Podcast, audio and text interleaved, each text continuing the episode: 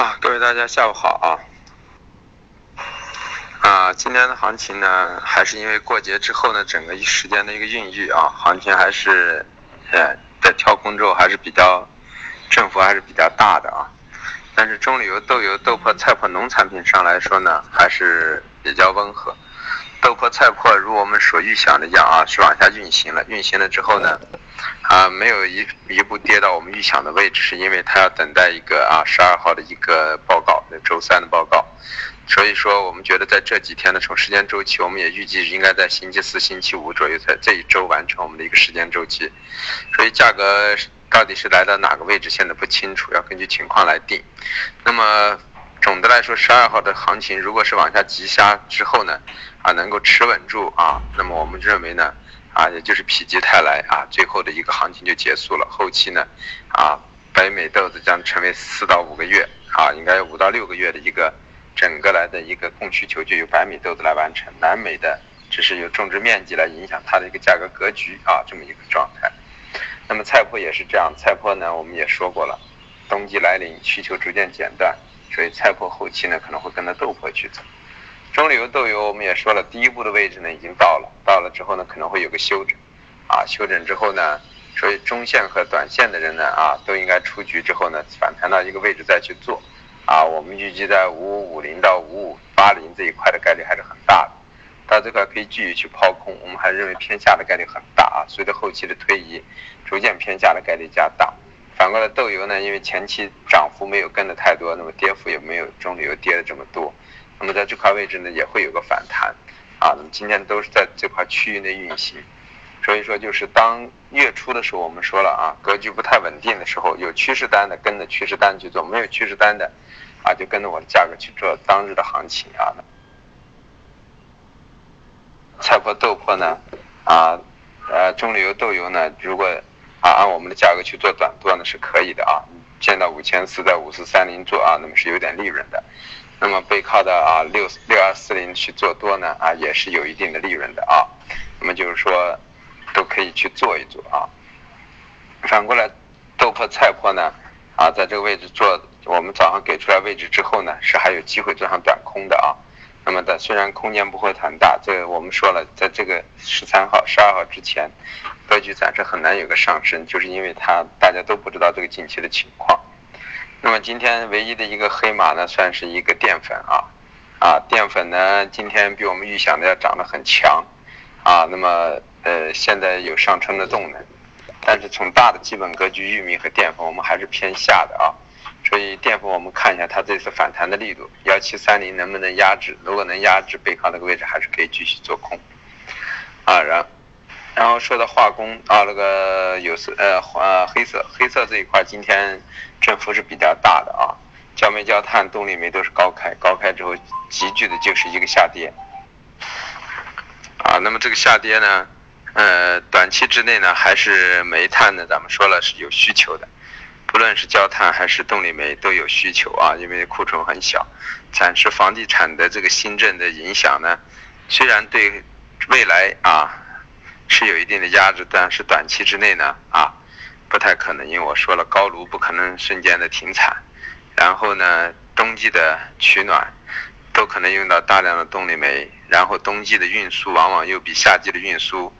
更加的麻烦，而且近期的运费也逐渐的上移。所以对黑色中的每一系列呢还是偏上的，所以我们说了，这些品种呢最好是回调做多呢，安全系数很大，啊。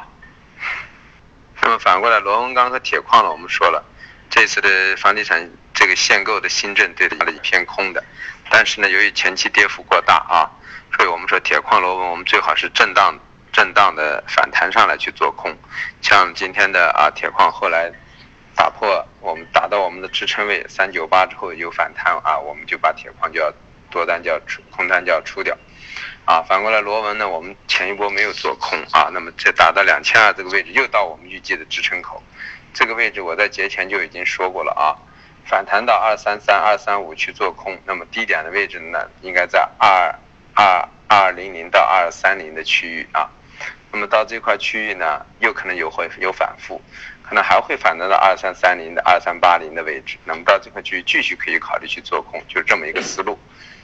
所以后期越往后推移呢，铁矿螺纹反弹做空的概率越大啊。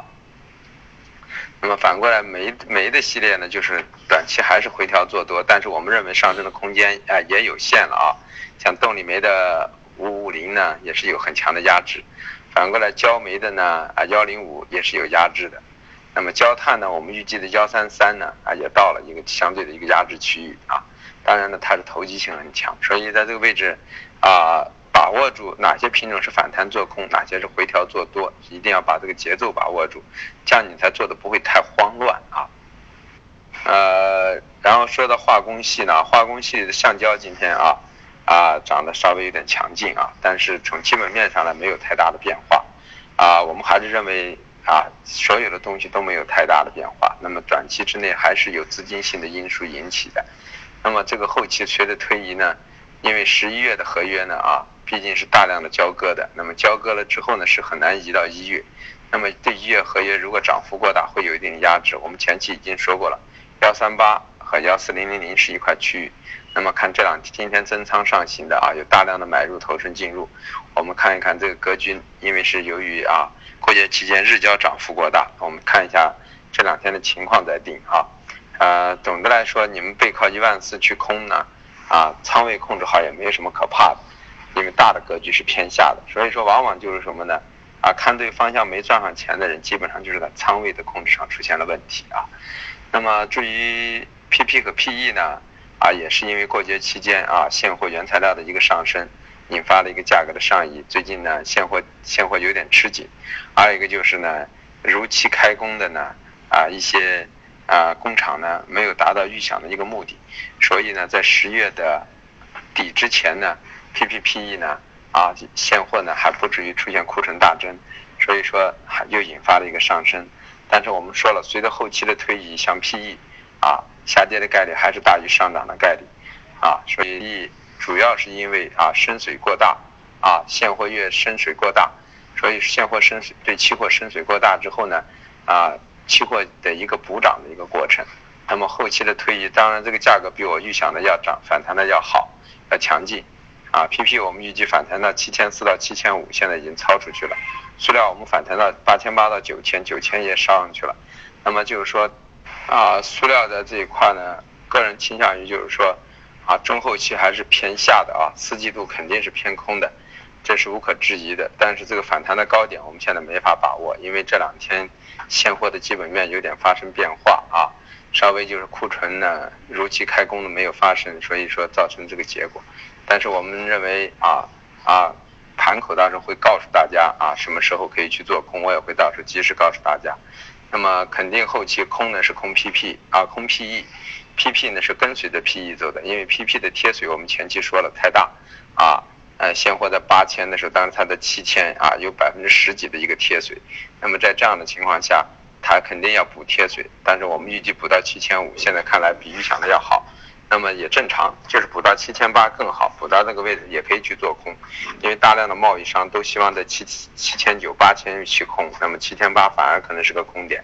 那么当时要根据情况去定了啊，呃，因为现在技术上还是偏上的啊，塑料和 PP 今天一跳空之后，技术上就偏上了啊，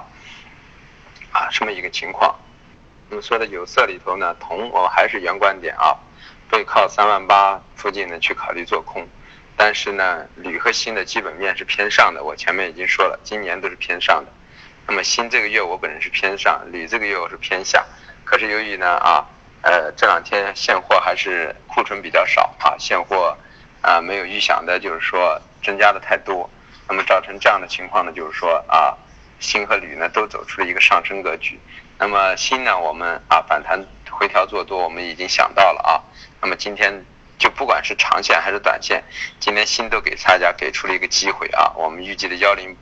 啊，给给出了一个机会，我们预计的幺幺八零五零啊，那么点到之后就上移了，然后破了我们的幺八二五零，我说了，学过锦囊的人知道，破了我的一个位置之后往上就应该更看一个空间，啊，那么空间来到了幺八四七零啊，比我预想的有一个幺八四三零，我今天没告诉大家，这个价格呢还要高。说明它今天的幅度还是比较强的，反过来呢，铝也是这样的啊，铝呢啊，我们节前还空了一些，在六六二零六三零的位置，那么铝呢啊，我们个人认为就是说，在这个区域呢啊，上冲到我的六六零以上呢，可以适当的就止损掉了。止损完的目的呢，并不是代表的我们观点发生变化，还是因为啊，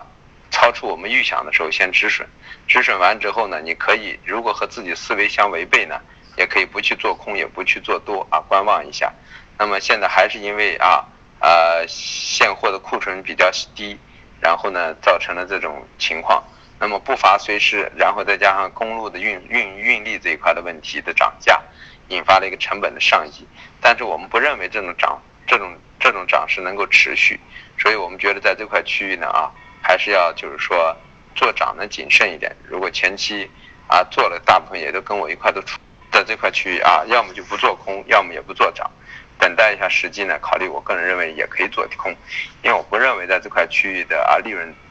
相当有一千五百块，一千三到一千五百块的利润，那么有百分之十以上的盈利空间，对于铝来说的铝厂太丰厚了。我认为，啊，他们一定会在这块啊加大一个生产的格局啊。至于镍呢，我已经说了，小人说了八万到八万二是一个区域，那么八万呢，背靠这个位置呢下不去呢啊，有短多的机会。那么完了之后是不是持续上升，要看是不是站稳，就像站稳八万二以上。啊，那么是这么一个格局啊，所以就是有色里头呢也是分开，铜呢就只能反弹做空，啊，锌呢回调做多，镍呢啊背靠八万做多啊，到八万二以上更可以做多，那么下八万呢就要止损之后反手就要去做空，它是这么一个思路啊。那么铝呢超出我们预想啊，止损完了之后呢可以适当的再观察一下，看看后期的格局，但是我们认为呢随时面临的一个急杀行情，因为这是一个。情绪和一个因素造成的一个上升，啊，整个市场价值偏价格偏离价值过远的时候，我们认为都会理性回归的啊，是这么一个情况。那么软商品中的棉花呢，啊，大方向我们说了是看涨。那么前两天我们认为是五四浪的调整，那么这次的过节期间把整个五四浪的节奏打乱掉了，那么它受的基本面影响先上拉起来了。那么在这块区域的过程呢，很可能还会在休整中继续上冲，但是呢，这样的话就等于是等于是，啊，我们就很难去买到幺四七当时那个很低的那个四浪的一个五浪的一个低点区域了。那么现在根据情况再重新去看待一下啊，但我们也认为棉花呢就是一个震荡上行盘口啊，由于上次的四浪回啊大的一个四浪的回调幅度比较深，所以我们也不认为棉花能够啊再像你。年初那样涨幅涨得那么快啊，可能也就是一个冲到一万六附近呢，可能又将进入休整的一个状态啊。这里头还要说一下，这过节期间的黄金白银呢发生了一些巨变，但是我们不认为黄金白银到这个位置呢就就急速杀下去了，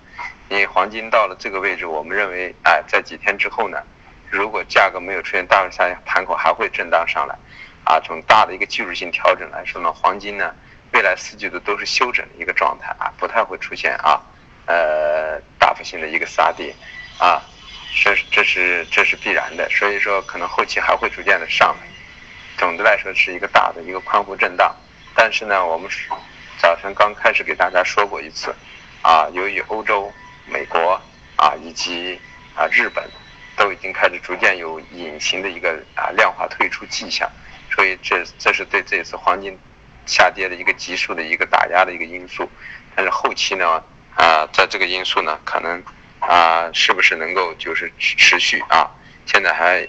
不好下定论，有可能啊，黄金呢不会像想象的这么强劲啊。